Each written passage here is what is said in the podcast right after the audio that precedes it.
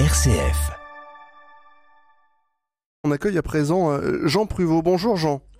Bonjour Simon. Alors Jean, le mot qu'on va examiner avec vous ce matin, il est en lien avec l'ouvrage de Jérôme Mathy sur, sur le coût d'une levier. En fait, c'est son prix, c'est le prix. Le mot prix, qu'est-ce qu'on peut en dire? Alors, s'il y a un mot euh, qui a du prix dans la langue française, c'est bien le mot prix. Hein. Il fait le régal des verbicrucistes, euh, euh, d'ailleurs. Alors, par exemple, fait des heureux quand on les casse.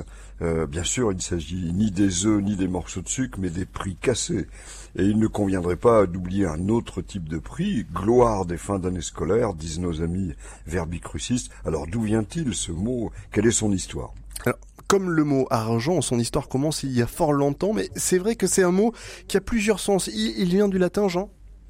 En effet, Simon, et pour comprendre le rapport qui s'établit entre le premier prix obtenu à tel ou tel concours et le prix de l'essence, il faut remonter euh, à la racine du mot prix. Tout vient d'un mot latin pretium, désignant donc la valeur, le prix de quelque chose, et donc aussi l'argent. Et c'est une racine qu'on retrouve encore telle qu'elle hein, dans le pretium doloris, désignant littéralement le prix de la douleur, c'est-à-dire en droit les dommages et intérêts accordés par un tribunal à la victime d'un fait dommageable, en compensation donc des souffrances endurées. Alors l'origine obscure avancée par les étymologistes porte en réalité sur le fait qu'on ne sait pas d'où est issu ce mot latin, on n'en a aucune trace en indo-européen, vous savez cette langue qui a irrigué le latin et le grec et presque toutes les langues de l'Europe.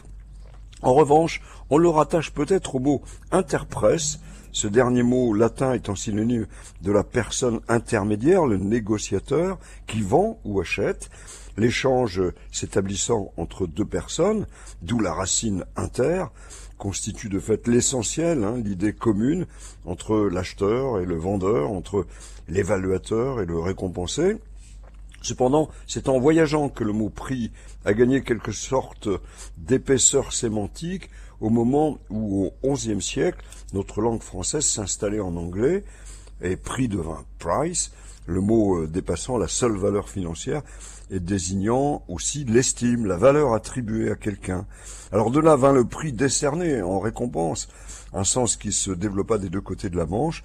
Alors finalement, on peut en arriver à une définition aussi de mots croisés, mettant tout le monde d'accord. Définition dont vous allez nous faire part, Jean.